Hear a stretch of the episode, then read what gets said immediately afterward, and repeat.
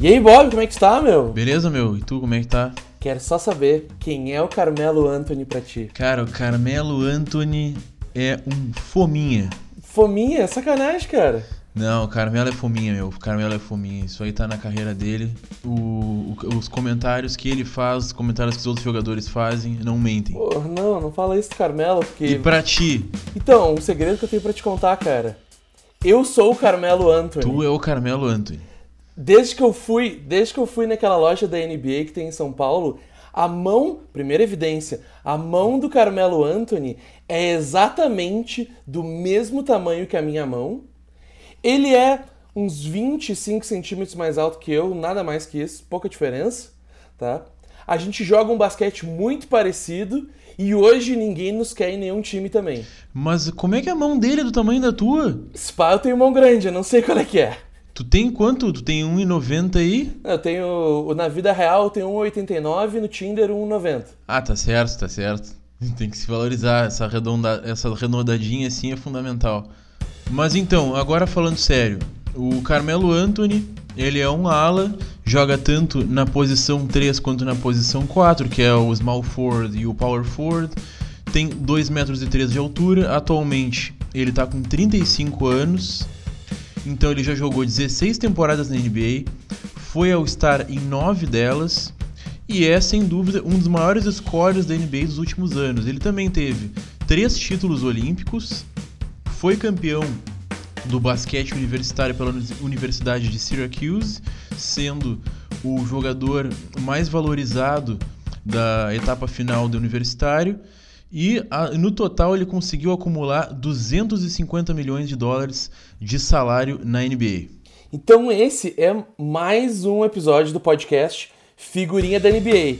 O programa de toda semana, eu, Pedro Laguna, E eu, Otávio Vinhas, vamos ajudar vocês a completar o seu álbum de figurinhas colando uma figurinha de cada vez. Então a gente vai contar as histórias, as fofocas, explicar o estilo de jogo, trazer tudo isso pra NBA de hoje, para que tu saiba o que esperar, o que assistir. e também para quem torcer. Esta semana a gente vai trazer uma primeira figurinha holográfica, figurinha brilhosa, daquelas que vem só de vez em quando, figurinha rara, o futuro Hall da Fama, Carmelo Anthony. Vamos lá então.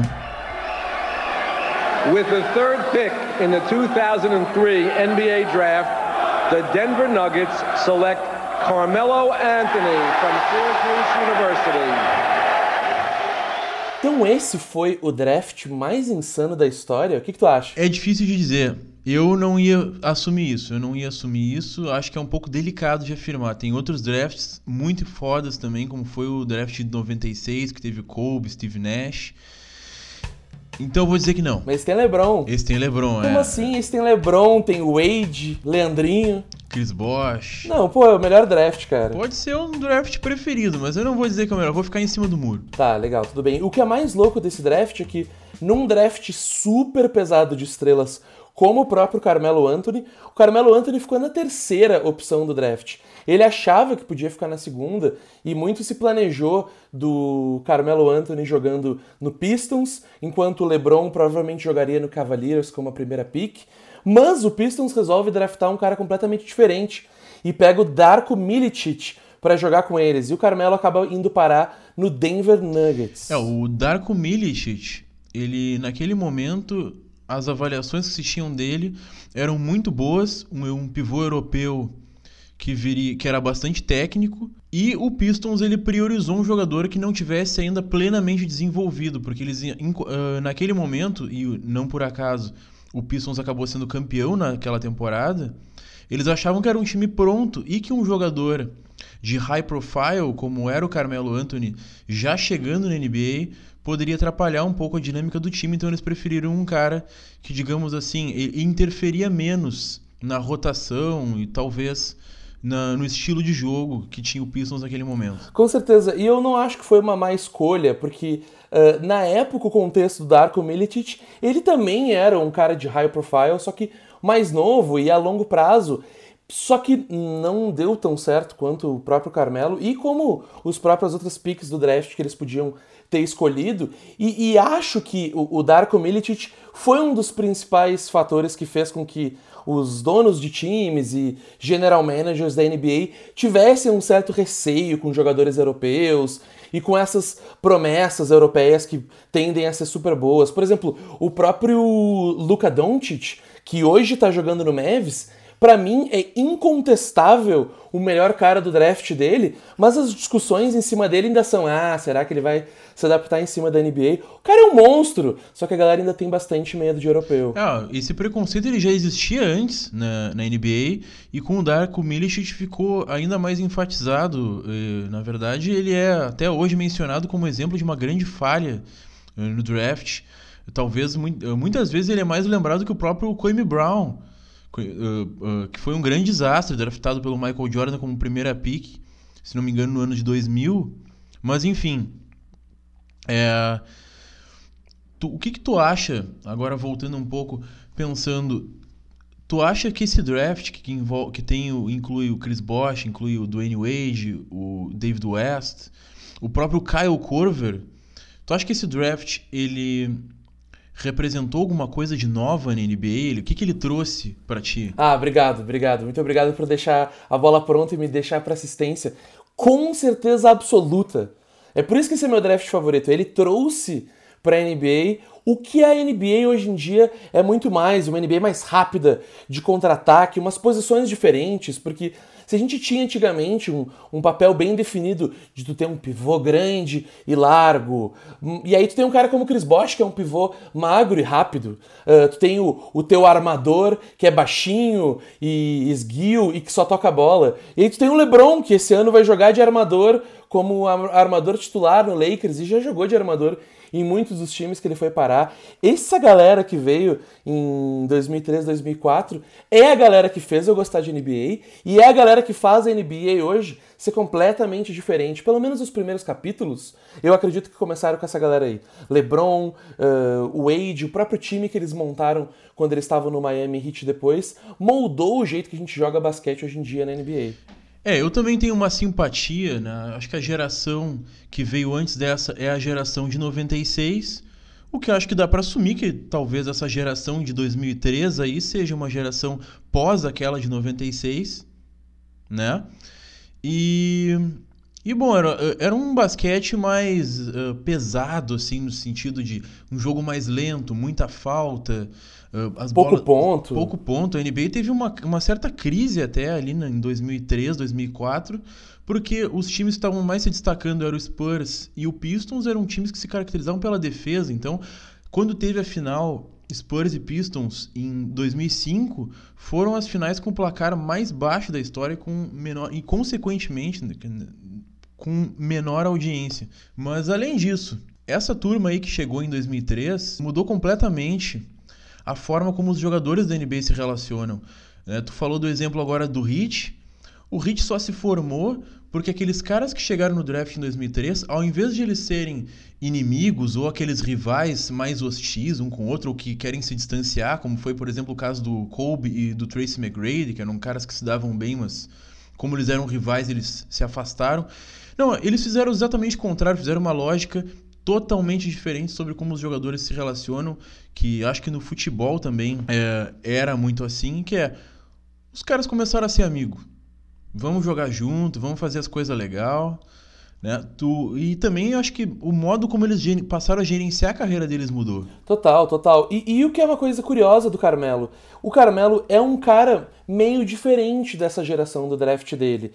Ele, por exemplo, se a gente analisar aquele draft de 96, que estava no auge quando essa galera entrou, onde tu tem o Kobe, o Garnett, o Iverson, dá pra, dá pra dizer que a gente tinha uma NBA onde cada franquia tinha o seu herói principal e a história girava em cima do herói. E como que o herói salvava o time e metia as bolas mais difíceis e não tocava a bola porque se ele arremessar valia mais a pena. E o Carmelo entrou num draft onde a galera não era assim, mas ele ainda era assim, e a NBA também era muito parecida com ele. Então, ele, ele também destoa desses outros colegas de draft que ele tinha. Ele, eu acho que ele é diferente tanto no estilo de jogo como no jeito que ele optou por se relacionar no resto da carreira dele. É, sim, o Carmelo, naquele, naquele momento ainda, o ideal para tu, pra tua pra carreira do jogador era ser um franchise player, né? um jogador de franquia, que era a, o rosto de um jogador, de um time da NBA e que era o que carregava a identidade uh, da cidade, da franquia como um todo. Mas é, dá para perceber que o ideal de sucesso para um jogador da NBA hoje em dia, que essa geração ajudou muito a modificar, agora os caras procuram um ambiente mais saudável para se trabalhar, uma cidade atraente, uh, ter colegas de confiança ou jogar junto dos brothers e também ele conseguir, principalmente, uma autonomia na gestão da carreira, de poder decidir para onde vai, quanto tempo fica, né? E não por acaso o LeBron e o Wade depois eles foram fazendo contratos um pouco mais curtos, enquanto o Carmelo uh, firmou compromisso por tempos maiores. É, essa galera era muito diferente e mudou o jeito de se fazer contrato mudou. na NBA também. Então hoje. tu diria que o Carmelo é um cara old school, dessa, é o cara old school dessa geração. Ele é o tiozão. Carmelo é o tiozão. Matched up with Anthony on Anthony's last shot. No one really understands just how strong Carmelo Anthony is. Good second shot. Até que o Carmelo vai jogar no Nuggets e joga a bola pra caramba. Esse cara era muito bom. Ele era muito bom. Quando eu assisti o Carmelo por muito tempo, eu achei que ele era melhor que o LeBron. é meio perigoso falar uma coisa dessa. Não, é. Eu era criança. se serve em minha defesa. Não, mas naquela época realmente começou a se discutir se ele poderia ser melhor do que o LeBron. Ele chegou no Nuggets e o Nuggets era a pior campanha da NBA. Chegou o Carmelo, os caras foram pros playoffs. Isso é bizarro, é absurdo. É absurdo, é totalmente absurdo. Um rookie, por exemplo, nessa temporada teve o Luka Doncic. Ele não conseguiu mudar o patamar do Mavis da mesma forma que o Carmelo mudou naquela época.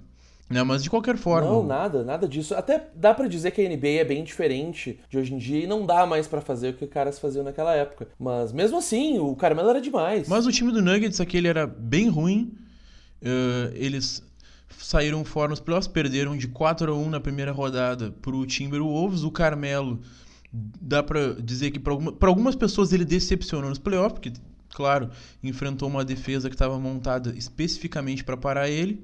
Mas aí, logo depois, o Nuggets, para conseguir montar um time forte ao redor do Carmelo, conseguiu uma troca e pegou o Allen Iverson, que tá, do Sixers. E era o Allen Iverson de verdade, não era um Allen Iverson quebrado, metade do Allen Iverson. Era o Allen Iverson mesmo, jogando muita bola, infiltrando, driblando, tocando a bola. Era um, era um basquete muito legal de jogar e, e ao mesmo tempo que o Carmelo jogava muito. Então eu, eu me lembro que eu olhava aquele Nuggets jogar e, e o motivo que para mim o Carmelo era muito melhor que o LeBron é que o Carmelo era o cara que pegava a bola na mão e dizia: não, não, não, não só um pouquinho, deixa para mim deixa para mim, dá uma licença, espaça a quadra, deixa eu me isolar, que essa bola eu vou meter que a gente está precisando, com licença. Ele ficava sozinho e metia a bola em cima de quem fosse, ele ia fazer. Isso era muito demais para mim, eu achava isso muito legal. Mas ao mesmo tempo, eu, o Iverson também era muito desse cara. O Iverson também centralizava muito o jogo e fazia muita, se destacava pelas jogadas individuais. Então o time ele acabou não dando tanto certo assim embora fosse bastante divertido de ver jogar. Pois é. E pouco tempo depois, depois de dois anos, o Nuggets trocou o Iverson pelo Chauncey Billups, que estava no Pistons. E aí o Nuggets chegou no auge. Chegou aí até para as finais de conferência do Oeste em 2008 2009 perdendo para o Lakers em seis jogos. Ali dá para dizer que, na minha opinião, foi a melhor forma que o Carmelo já teve. Com certeza, e, e, não só isso, mas foi uma das temporadas onde ele mais foi envolvido no time também. Eu acho que para o Carmelo, jogar do lado de um armador que envolve os jogadores como o Chauncey Billups, diferente dos outros armadores que o Carmelo teve no resto da carreira dele, faz toda a diferença para o Carmelo achar o espaço dele em quadra, saber como usar aquele basquete dele que é um basquete que tranca a bola, assim, que faz a bola ficar mais lenta, que faz os outros jogadores jogarem menos tempo com a bola na mão, mas fazer isso do jeito mais efetivo que faz o time ganhar. Dava para ter ganho daquele Lakers em 2008, 19, 2008 2009, e talvez a gente já tá contando uma história completamente diferente do Carmelo aqui hoje, se eles tivessem É, foi uma série bastante competitiva, dá para colocar, e de fato, o que o Carmelo precisava era de um cérebro para o time e um cara que pudesse colocar ele, um time que colocasse ele na condição de fazer o que ele sabe fazer, que é meter pontos. Mas o time com o Billups chegou então a quase ir para a final da NBA. No ano seguinte, o caiu de rendimento até que o Nuggets trocou o Carmelo pro Knicks numa troca, uma grande troca, envolvendo três times, vários jogadores. O Knicks praticamente desmanchou a base que tinha para conseguir, eles estão desesperados para conseguir um novo rosto para a franquia. O que eles estão devem estar desesperados até hoje, eu acredito, né? O Knicks é um time que está sempre tentando se reinventar desde antes da gente nascer. Então, a galera lá na gringa adora o Knicks e torce pro Knicks. Cara, eu nem tô ligado quem é o Knicks, tá ligado? Desde que eu nasci, o Knicks não é ninguém. E o Carmelo vai parar no Knicks, joga muita bola no Knicks e muita coisa começa a acontecer na carreira dele. Carmelo drives. Oh, my! I don't think I have ever seen Carmelo throw one down like that. Obviously, the heel is bothering him. Mas no meio dessa história toda de Nuggets e troca e Knicks, o Carmelo também se destacou muito jogando no time dos Estados Unidos, na seleção nacional dos Estados Unidos. Claro, porque o que, o que logo no ano que eles entraram na NBA foi o ano que os Estados Unidos tomou um pau nas Olimpíadas. A Argentina eliminou os Estados Unidos e com o Ginóbili jogando muita bola. Ginóbili é meu herói até hoje. O dia que eu fazer o episódio do Ginóbili, essa galera aqui vai ficar louca, tanto que eu vou puxar o saco de alguém. E o Carmelo Anthony foi um dos principais peças de montar o que a galera chama de tipo o time da redenção dos Estados Unidos, onde eles que eram os heróis do basquete, agora iam vir com todas as superestrelas para ganhar de fato a medalha levaram a medalha. Ia ser difícil competir com um time que tinha Kobe, LeBron, Carmelo Anthony, todo mundo jogando ao mesmo tempo. Ninguém, tinha, ninguém teve muita chance. Mas o que é mais legal é que num time de Kobe e LeBron, o Carmelo Anthony era uma das peças principais, jogando um basquete completamente do que ele estava acostumado. É, ao invés de ele jogar, por exemplo, como aquele scorer que centralizava o jogo, muitas vezes parando a bola, uh, uh, diminuindo, interrompendo o ritmo do time o Carmelo ficou, virou de fato um finalizador, um cara que estava fazendo uh, o spot up, spot up shoot, que é ele parava e recebia a bola livre e metia a bola de três, conseguia uh, ganhar dos adversários no garrafão usando a força física que ele tinha. Isso é muito legal. Agora é uma hora muito legal da gente poder diferenciar o que, que era o Carmelo antes das Olimpíadas e o que, que era aquele Carmelo que a gente viu jogando com o time olímpico. A diferença de um scorer que era esse papel que ele exerceu sempre nos times dele e que ele assumiu para ele mesmo como papel importante. Ele fala em muita entrevista que ele jogava na rua. E na rua o jogo é diferente, é um jogo do respeito, é um jogo de tu fazer o que, que tu o que, que tu quer. E quanto diferente o papel do spot up shooter é o cara que fica esperando a oportunidade de fazer um arremesso perfeito um arremesso livre, sem ninguém, e era o que ele fazia. Ele acabou melhorando muito de três, porque ele ficava parado na linha de três, esperando a bola chegar, e quando alguém, o LeBron passava para ele, ou o Kobe passava para ele, uma jogada armada que a bola sobrasse para ele, o Carmelo metia essa bola jogando num papel que ele nunca tinha jogado antes, pelo menos na NBA. É, nesse basquete da FIBA, né, tem, a gente tem que contar também a, a linha de três da FIBA, ela não fica tão longe quanto na NBA, então de repente isso pode também ter beneficiado o Carmelo e, e bom, deu certo, sem problema, uh, aquele time dos Estados Unidos, apesar da quantidade de estrelas que tinha, um time que funcionou, que teve uma dinâmica excelente, uma defesa fortíssima, mas o Car... E o Canice, assim, assim, nesse contexto, o Carmelo, na minha opinião, o principal motivo que fez ele se destacar tanto na seleção é que ele não era o melhor jogador que estava em quadra. Exatamente. Eu acho que o, o Carmelo perde muito do potencial dele uh, quando ele centraliza o jogo e acha que quem tem que decidir é ele, que ele tem que ser o cara. É a pior parte do Carmelo, eu diria, porque isso vem se provar depois, onde todos os próximos times que o Carmelo Anthony vai jogar são times que não conseguem fazer muito mais, porque parte do teu plantel de jogadores é um contrato máximo para o Carmelo e peças para encaixar na volta dele. Como adversário, o que, que eu vou fazer? Eu vou apertar o Carmelo com todas as forças que eu tenho. Coisa que não dava para fazer quando tu tem o Kobe de um lado, o LeBron do outro lado, todo mundo infiltrando, sobrava a bola pro Carmelo, que por gostar muito de fazer ponto e de fazer o dele, ia lá e fazia o dele, mas na NBA não é bem assim. Mas o legal do Carmelo é que ele abraçou bastante o projeto da seleção dos Estados Unidos, ele gostou muito, com certeza foi uma, o tipo de basquete que ele tinha na seleção era bastante uh, diferente do que ele uh, tinha como experiência na NBA e ele acabou carregando o legado da seleção dos Estados Unidos nas competições seguintes, finalizando o ciclo agora nas Olimpíadas de 2016 no Rio. Mas bom, agora voltando para a NBA, o Carmelo então chegando no Knicks, o uh, que, que, tu acha? Tu acha que no Knicks ele deu certo ou ele deu errado? Eu acho que o Carmelo no Knicks deu certo. Ele deu o certo que dava para dar no cenário do Carmelo no Knicks. O Knicks nunca conseguiu fazer um time onde o Carmelo não era o melhor jogador em quadra. E sem contar, sem contar que as próprias lesões também atrapalhavam o time. Teve épocas do Knicks que o, que o Carmelo estava mal e o Knicks tinha que improvisar sem ele. E um time construído na volta de um jogador e o jogador não entra em quadra, é fadado a ser um time que não vai conseguir nem explorar o potencial que eles tinham. Eu acho que num universo paralelo aquele Knicks deu um pouco mais certo, mas num universo paralelo o Carmelo era um cara um pouco mais humilde, que tocava um pouco mais a bola. E, que nem tu falou, era um cara menos fominha. A história dele no Knicks mostra que tu ser fominha é um preço muito caro que tu paga. É, então eu acho que casou muito bem o Carmelo com o Knicks, porque a diretoria do Knicks também não é nenhum exemplo de humildade, de, de, boa gestão. Eu acho que é, é, um pouco dos dois aí. Eu acho que, na minha opinião, o Carmelo ele não deu certo no Knicks. Lembrando que o Knicks fez um grande sacrifício para conseguir o Carmelo. Na temporada que eles realizaram a troca para obter o Carmelo, eles tinham contratado o Amar Stoudemire, que era uma, já era uma estrela consolidada na NBA pelo Phoenix Suns. Uh, quando o Knicks, nessa temporada, em 2010, eles tentaram atrair o LeBron, liberaram espaço salarial para conseguir o LeBron. O LeBron, como todo mundo sabe, acabou indo para o Heat.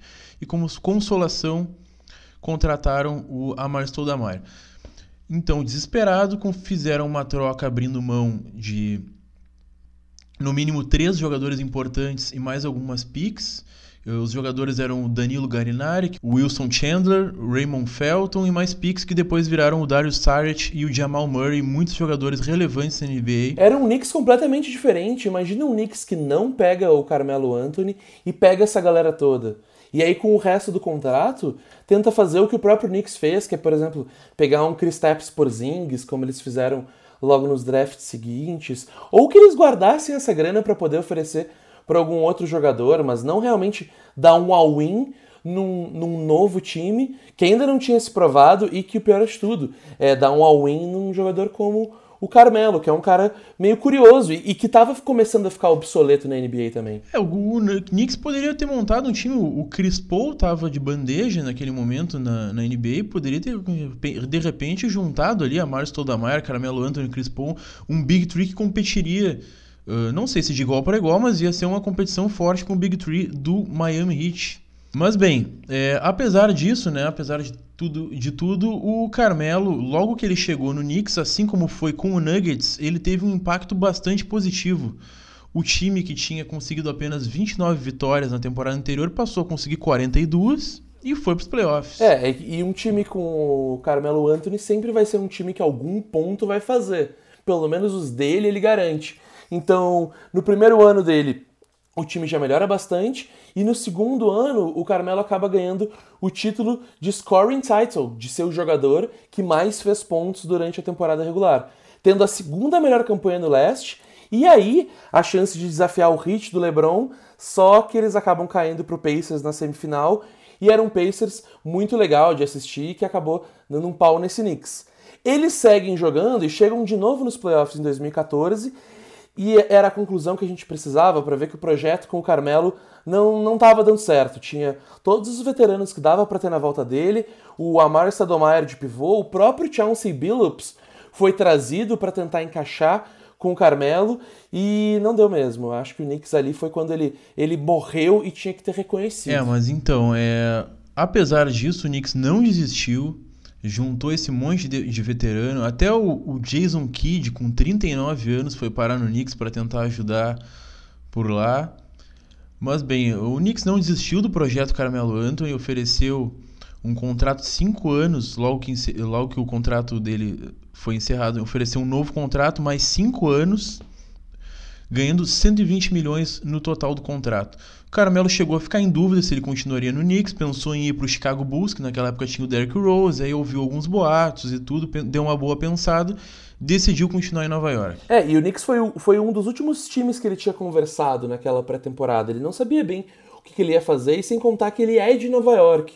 Então, para ele jogar em casa era muito mais confortável, sem contar todo esse histórico do com ele, ele gostava de assinar contratos mais longos, um contrato de cinco anos é, é, é, bem ao estilo do que ele queria. Em algumas entrevistas recentes, ele, ele diz que se arrepende um pouco disso, mas ele não conseguia ver como que ele ia deixar tanto dinheiro em cima da mesa, não aceitando um contrato longo. E as promessas do Knicks eram legais. Muitas coisas que eles falaram para ele é que eles iam trazer um, um novo GM e que trouxeram. Eles trouxeram o Phil Jackson, que é um dos técnicos mais lendários da NBA, foi técnico do Michael Jordan, técnico do Kobe e agora possível general manager do Carmelo Anthony. Então parece um projeto legal, a gente pensa, pô, ele sabe como lidar com uma grande estrela, com um jogador de franquia, com um herói. E o mais legal, isso é uma coisa muito interessante, foi uma das primeiras vezes que a gente ouviu falar num contrato de um general manager, porque esse contrato do Phil Jackson foi um contrato histórico, onde eles deram 60 milhões por um contrato de, seis, de cinco anos pro, pro Phil Jackson. O que já é muito grande, é tu dizer para todo mundo da organização, ó, esse time a partir de agora é o time do Phil Jackson. Então vocês sigam o que ele vai para dizer para vocês. E ele disse algumas coisas que o Carmelo não, não conseguiu se encaixar. O que, que tu acha do Carmelo jogando no estilo de jogo do Phil Jackson? Não deu certo. Resumindo em três palavras. É uma vergonha. Não deu certo. Péssimo. Péssimo. É péssimo. E, e eu nem culpo o próprio Carmelo. Para mim, a culpa mora toda nos, nos ombros do Phil Jackson de até uma certa arrogância Acho dele. que no Phil Jackson também no Knicks, porque quando o time pegou e deu esse poder todo pro Phil Jackson chegar e mudar tudo que, e, e, implantar inclusive o estilo de jogo que ele queria mesmo não sendo técnico, mostra o quanto a franquia do Knicks é uma franquia desorganizada, uma franquia que tem dificuldade de fazer um projeto a médio e longo prazo, mesmo tendo uma grande estrela na mão como foi o Carmelo. E nisso o Phil Jackson uh, colocou o Derek Fisher como técnico, até tentou o Steve Kerr, que também foi jogador dele no Chicago Bulls. O Steve Kerr, é, com inteligência, rejeitou a oferta do Phil Jackson. Rejeitou bem. Rejeitou. Foi parar no Warriors. Pô, imagina como seria a carreira do Steve Kerr se ele tivesse ido, hein? Bata, tá louco. Não, coitado. Mas bem, então, nisso, nesse estilo de jogo do triângulo, que é um estilo de jogo que deu certo naquela NBA que a gente falou lá atrás, uma NBA uh, mais lenta, uma, com um basquete um pouco mais pesado, concentra, com, concentrando bastante a bola nos pivôs, acabou sendo um grande problema para o jogo do Carmelo, o jogo de todos os jogadores. E, e bom, isso aí afetou negativamente. A gente, os números do Carmelo foram diminuindo ano após ano. E Carmelo basicamente acabou com o auge da carreira dele, desperdiçou tudo jogando nesse sistema. E é importante mencionar que esse estilo de jogo que o Phil Jackson queria implementar é chamado de um sistema de triângulos. É um sistema muito detalhista, é um sistema muito complexo de tu entender cada movimentação de um jogador, diferente de um esquema tático ofensivo normalmente que tem algumas jogadas que a gente sabe executar e algumas premissas que a gente segue e depois vê o que, que acontece, uh, o sistema dos triângulos ele é muito metódico, então ele é muito bom, por exemplo, para fazer jogadores não muito bons performarem melhor do que eles estavam acostumados. Ele tem seus lados bons também. O Carmelo, que é um jogador que joga muito de costas para cesta, podia se encaixar bem num sistema como o triângulo, sem contar que ele é muito bom quando tu tem um arremessador bom daquele espaço da, da zona média, como o Carmelo Anthony. O triângulo ajuda nisso, só que para fazer isso aí todo mundo tem que estar tá integrado no time, coisa que o time do Knicks nunca esteve. Então eles rodavam um triângulo em, em menos de 10% das jogadas. Quando rodava até era mais ou menos bom, mas no resto do jogo era meio que um triângulo pela metade, sem, muita, sem prestar muita atenção nos detalhes importantes para o esquema tático, que não deu certo. Em 2015, o Phil Jackson deu a declaração de que, por enquanto, o experimento dele caiu de cara no chão e não funcionou.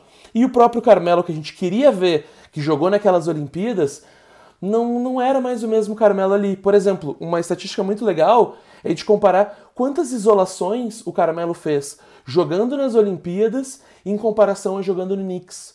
Nas Olimpíadas, o Carmelo fazia metade das jogadas de isolações que ele fazia no Knicks. Em 2012, 10% do tempo que o Carmelo armou uma jogada era uma isolação, enquanto em comparação ao Knicks, era quase 25% de, de jogadas que ele armava era para a bola, deixa a bola para mim, afasta o time. E é um time que não, que não ia conseguir, então, uh, jogar no sistema do triângulo. Eu acho bem insensível do, do, do Phil Jackson querer impor o sistema dele e criar conflito, inclusive, com a tua estrela que vocês acabaram de oferecer um contrato gigante, com os outros jogadores, como J.R. Smith, que eu duvido que saiba até hoje como é que o triângulo uh, funciona. Ele não sabe nem quanto é qual é o placar do jogo, como é que ele vai saber como é que funciona o triângulo?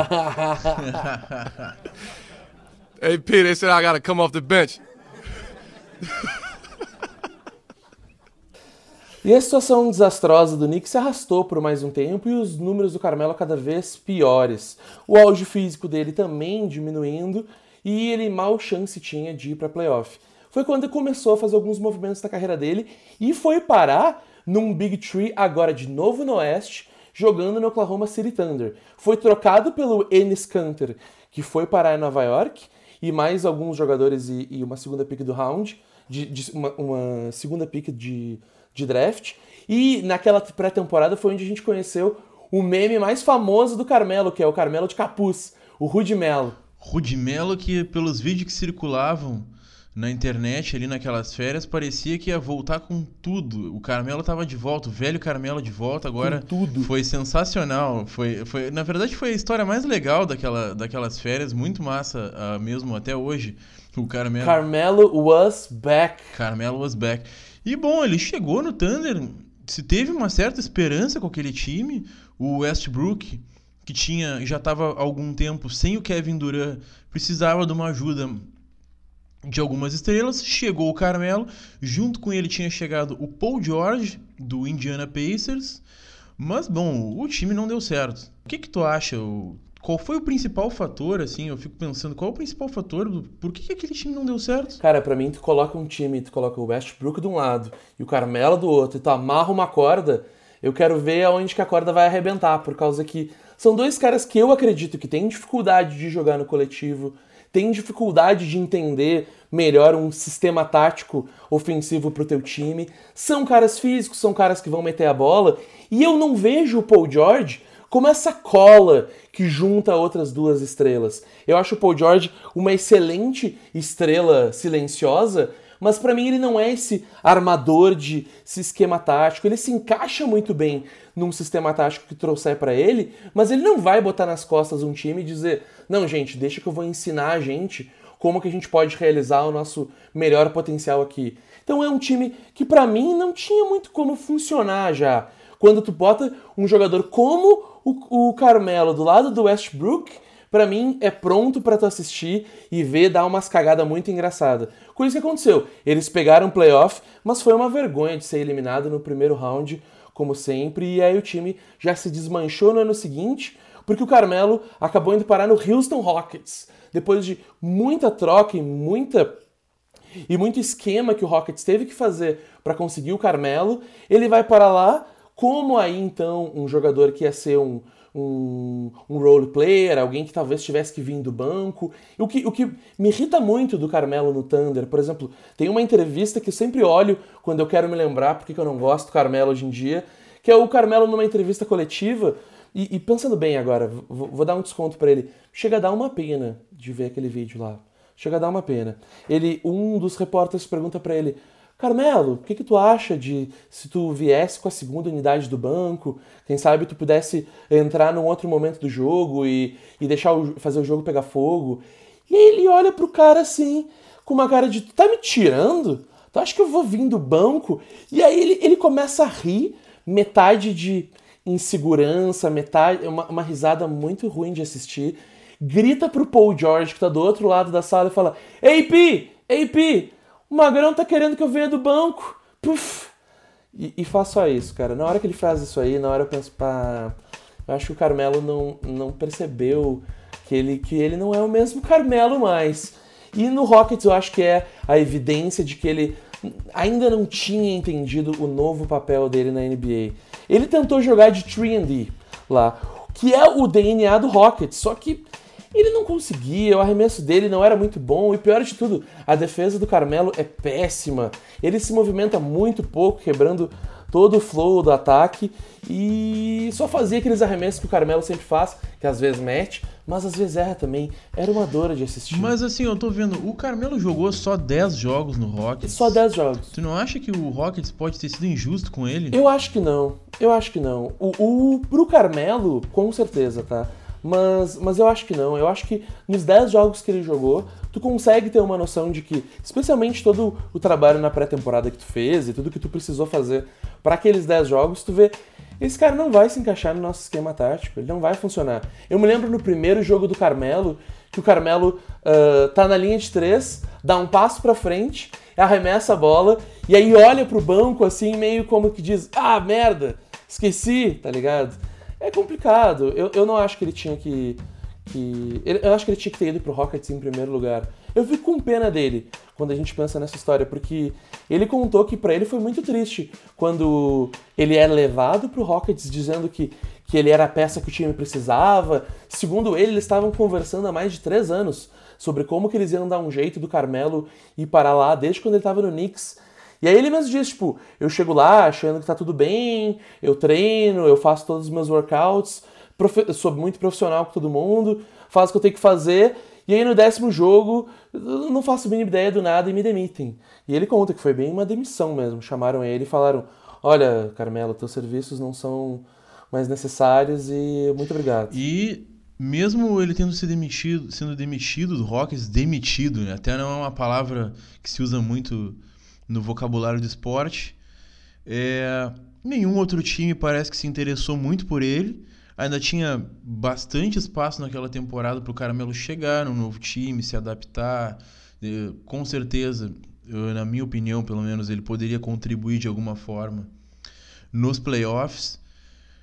Mas bom, ninguém quis, apesar de ele ter dito antes da trade deadline que o empresário dele já tinha recebido várias propostas e a gente está agora na situação que a gente está hoje aí, Carmelo fora da NBA. E ele se pergunta, né? Será que eu ainda consigo fazer isso? Será que eu ainda posso jogar na NBA? I'm saying out of 30 teams, it's 15 man roster. You mean to tell me I can't make a 15 man roster? Então o que, que tu acha, Bob? O que, que dá para esperar do Carmelo agora na próxima temporada? Será que ele joga? Hoje em dia a gente tem 32 times 15 jogadores em cada time. Não tem nenhum espaço pro Carmelo jogar, ninguém precisa. É, vamos ver. Uh, vamos tentar categorizar. Tem aqueles times que estão precisando, vão precisar de um acréscimo mais para conseguir sucesso nos playoffs. Tem aqueles times que vão tancar, vão perder jogos para tentar conseguir uma posição boa no draft. E tem times que estão ali mais ou menos no limbo e que acredito eu que vão querer também ter algum tipo de atrativo para não perder audiência de torcedor, para não perder relevância. Eu acho que nesse ter, nessa terceira categoria é a que o Carmelo poderia se encaixar um pouco melhor. É, apesar, por exemplo, do Memphis Grizzlies estar tá se desmanchando, já ter se desmanchado na temporada passada, eu acho que ele seria um bom atrativo, até porque ele não ia ajudar muito o time a ganhar. E é uma atração a mais. Uh, o, o próprio Allen Iverson, no final da carreira dele, foi jogar lá. E se o Carmelo chegar numa franquia menos conhecida, que está se reconstruindo, ele poderia ser aquele veterano como é o Vince Carter hoje no Atlanta Hawks, a ajudar quem está chegando, a ser o exemplo daquele cara que, bom, é, eu era uma super estrela, aconteceram algumas coisas na minha carreira que não deram muito certo, mas olha aqui, hoje eu tô aqui, tô me dedicando todos os dias, eu amo esse jogo e vou mostrar para vocês como é que funciona, vou mostrar como é que se ganha jogo aqui na NBA. É, só que o que me deixa triste é que eu acho que nenhum time tem muito espaço para isso aí, porque os próprios times que estão querendo se reinventar também estão querendo desenvolver seus jogadores novos. Uh, tu tem muito poucos times hoje na NBA que estão completamente sem rumo. Inclusive, os times que estavam mais sem rumo ultimamente acabaram de finalizar suas reconstruções e vão vir a próxima temporada agora jogando com Kevin Durant, Kyrie Irving e um monte de peça super importante.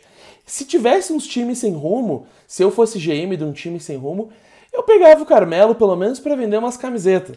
Só que a, a, NBA de hoje em dia ela é diferente. Eu não vejo mais como, como se valesse a pena tu pegar um cara pro teu time que corre risco de ser um cara meio indisciplinado, que talvez tenha histórico de não querer jogar dentro do teu sistema tático, não é um jogador que envolve teus outros jogadores, então tu provavelmente também vai ter menos tempo de bola na mão dos caras que tu quer que melhore. Então, por exemplo, quando eu penso em times que ele podia acabar parando, eu penso em times tipo o Cleveland Cavaliers, mas eu penso, bah, se eu sou o, o Cleveland Cavaliers, eu não quero o, o Carmelo no meu time roubando a bola do Sexton, que a gente está querendo desenvolver, sabe?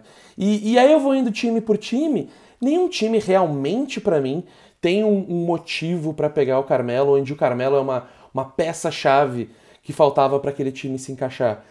Eu acho que até o fim da temporada isso ainda pode mudar. Um time querendo ir para playoff e quem sabe alguns vídeos diferentes do Carmelo e algumas conversas diferentes podem fazer um time precisando de um scorer, pelo menos de vez em quando, uh, ser uma nova opção para meter bola no fim, do, no fim de um jogo, dentro de um jogo de playoff, e o Carmelo Anthony ser esse cara. Mas eu não vejo muito o papel do scorer funcionando hoje em dia na NBA. A gente tá jogando outro jogo. É, e, e também tem o fator de que o Carmelo ele acabou virando um cara que compromete muito na defesa, ele desestrutura o time. Eu acho que o papel dele seria um papel muito mais de colaborar com o mental da, da equipe, levantar um pouco também a franquia junto com a torcida, levar a gente pro estádio. Eu posso estar errado, porque eu não, também não sei, não sei se dá para confiar tanto assim na capacidade do Carmelo de atrair gente pro estádio, talvez não. E tu confia na capacidade do Carmelo de, de ensinar vestiário para outra pessoa? Para mim o Carmelo vai ser o cara que vai estragar teu vestiário.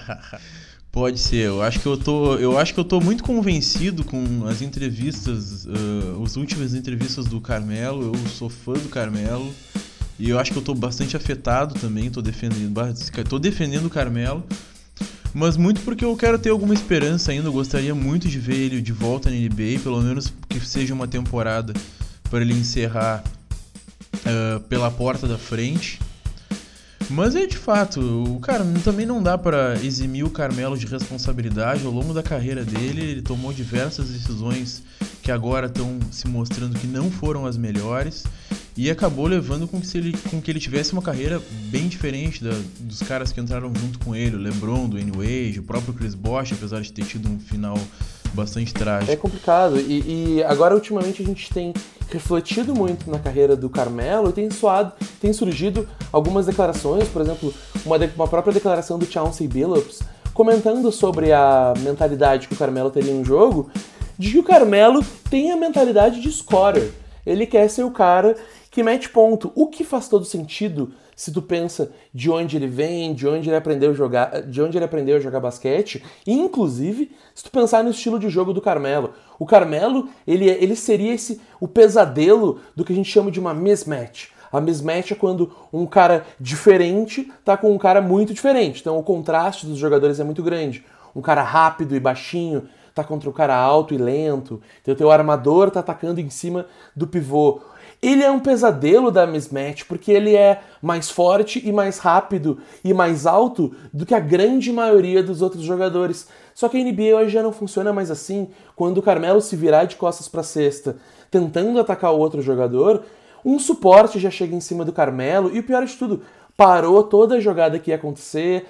A, a defesa tem tempo de se armar para se proteger de qualquer bola de três caso o Carmelo queira, por um ato de inspiração naquele dia, tocar a bola em vez de arremessar. Então, hoje em dia a NBA é diferente, um cara com scorer mentality não tem tanto valor assim, se tu comparar com algum outro cara que recebe um salário baixo e mete a bola de três dele de vez em quando. É, eu acho que a principal diferença nisso e que complica bastante o Carmelo conseguir um espaço na NBA uh, mantendo mais ou menos o estilo de jogo que caracterizou ele ao longo da carreira é que se for para fazer ponto no um contra um, se for para arranjar um jeito de colocar a bola para dentro da cesta, tem muita gente melhor do que ele para fazer isso. É verdade. Então, se essa é a especialidade dele, ele acaba perdendo valor. Ele não é nem o top 20, top 30, top 40 talvez da NBA para ser o cara que tu vai colocar a mão na, na, a bola na mão dele e vai dizer, cara, dá um jeito de fazer a bola entrar. Ele pode até ser. Ele não é. Ele pode até ser bom, mas primeiro, para a NBA de hoje não é mais uma medida eficiente para pontuar. E bom, é, é um jogador que tá ultrapassado. É. Acho que eu vou colocar dessa maneira, tá E o, ultrapassado. que, e o que me deixa triste, assim, é que essa história do Carmelo que a gente contou hoje podia ser completamente diferente. Porque ele mesmo falou numa, numa, numa entrevista recente, agora nessa pré-temporada, de que LeBron, Carmelo e Wade era uma possibilidade para aquele Miami Heat. Tinha como ter acontecido, mas como ele mesmo colocou, ele era um cara imaturo. Por que, que aconteceu? Por ser um jogador que queria, por ser uma pessoa que queria contratos mais seguros, contratos longos e uma bolada de dinheiro, ele não adotou a mesma estratégia que o Wade, o Bosch e o LeBron adotaram de ter um contrato curto. E com um contrato curto, tu consegue escolher melhor que time tu vai jogar, o que, que tu vai fazer, se teu time não dá certo, tu consegue trocar, achar um outro time e o melhor de tudo, se tu alinhar os teus contratos com outros términos de contratos com outros jogadores, tu consegue inclusive alinhar times para contratarem vocês juntos e onde vocês já começam, como o próprio Kevin Durant e o Kyrie Irving estão fazendo hoje no Brooklyn Nets, vocês conseguem dizer, ou oh, ano que vem a gente vai para tal lugar, vamos fazer tal coisa, beleza, e tu consegue te, te, programar de como vai ser o teu plano. Ele não quis fazer isso. O, o diz ele que o LeBron e o Wade uh, pressionaram muito ele, mas que era só um tom de conversa. E durante muito tempo eles conversaram e no fim das contas acabou acontecendo e ele não estava fazendo parte mais daquilo lá. Metade por ingenuidade, imaturidade. Ele, ele, ele disse também que, do, do, do, ponto de vista de negócio, ele não, não sabia bem qual para onde o jogo estava indo. E, e, de um ponto de vista de negócio, a NBA hoje é muito diferente. É, hoje a NBA, o, o, como eu tinha, tinha destacado, o modelo de sucesso da NBA hoje é de jogador ter bastante autonomia sobre como vão ser os contratos dele, de modo que ele possa decidir a todo momento, ah, agora eu quero ir para cá, agora eu quero ficar, uh, eu, agora eu quero jogar com fulano de tal. O Carmelo não fez isso, não teve também, na, quando ele teve a oportunidade de decidir os rumos da carreira dele, não tomou boas decisões, principalmente naquela segunda renovação dele com o Knicks. Ali eu acho que foi o momento que complicou a carreira dele de fato. E bom, é uma grande pena, é um dos maiores talentos que a NBA teve nesse século, dá para dizer, sem dúvida. Talvez um dos cinco melhores scorers, não sei, mas um dos dez eu diria com certeza. E a gente fica aí agora sem saber como é que vai ser o futuro do Carmelo, se de repente ele pode parar uh, na Europa ou mesmo na China, ou se ele só vai parar com basquete mesmo. Enfim, é, é difícil de projetar e saber o que, que vai acontecer com ele. Eu torço para que ele continue em NBA. Eu torço para que pelo menos ele faça mais uns vídeos usando capuz. Aqueles vídeos eram muito bons. Alguns highlights, alguns arremessos de três, umas bolinhas boas de meter. Pelo menos isso ele pode render pra gente ainda. Já teve vídeo dele agora nessa off-season. E, bom, enfim, a esperança não morre. A esperança não morre. Eu quero só uns videozinhos do Instagram, Carmelo. Manda pra nós uns videozinhos lá de capuz metendo altas bolas. Só que eu quero, só que eu quero. Obrigado então, pessoal, para quem ficou aqui para colar a figurinha, a primeira figurinha holográfica do podcast. O que, tu achou desse nome, Bob? Figurinha holográfica, é bom? Nostálgico, né? Na verdade, esses álbuns existem até hoje, né? Vem aquela figurinha brilhosa. Bah. O cara chega na sala de aula, assim, com a figurinha. Olha só, conseguiu o escudo do Flamengo. Bah. Conseguiu o Raichu, mano. Bah, o Raichu holográfico. Bah, o Raichu, meu. meu. Deus. Cara, não, aquele, a figurinha holográfica, quando vinha, tu colava diferente até ela, né? E o Carmelo é uma figurinha holográfica que eu tô muito feliz da gente poder ter começado com ele. Foi um dos caras que me ajudou a ser fã da NBA. Eu me lembro quando, naquele campeonato de enterrada que ele participou, que ele enterrou com o cotovelo, fazendo uma menção ao Vince Carter. Na hora eu pensei, como assim? O cara enterrou o cotovelo? O cara é o cara que pula mais alto do mundo, do universo. Carmelo Anthony é foda. E eu me lembro de ficar treinando os movimentos que ele fazia. Treinava, tentava treinar os arremessos que ele metia pulando para trás. A gente jogava um estilo parecido porque eu era mais alto que os guri da minha idade. Então eu, eu, eu achava que eu era o Carmelo e No fim eu sou, né? Não tô jogando nada hoje, ninguém quer saber de mim mais. Tá meio gordinho também. Tá meio gordinho, gosto do meu capuz, é só o que a gente tem. Então, pessoal, muito obrigado. Quem ficou até aqui, queria agradecer o André, nosso editor, pelo trabalho de edição excelente que fez no último podcast. Valeu, André, desculpa qualquer coisa. Valeu também para quem ouviu todos os episódios até agora. Se tiver algum pedido, alguma coisa que queria ver, alguma coisa que tá sentindo falta do podcast, manda pra gente, manda pra gente. O podcast ainda tá cada dia sendo uma conversa. É isso aí, pessoal. Também deixo aqui meu agradecimento, agradecer a todos que vêm nos trazendo críticas, vêm nos dando diversas opiniões. E fica aí, vamos manter essa conversa. Eu tô bastante ansioso para chegar essa temporada da NBA. Tem a Copa do Mundo de basquete que vai ter agora também, no início de setembro. A gente vai estar tá ligado e vai trazer novas figurinhas para vocês. Um grande abraço e até a próxima. É nóis, Rudy Melo.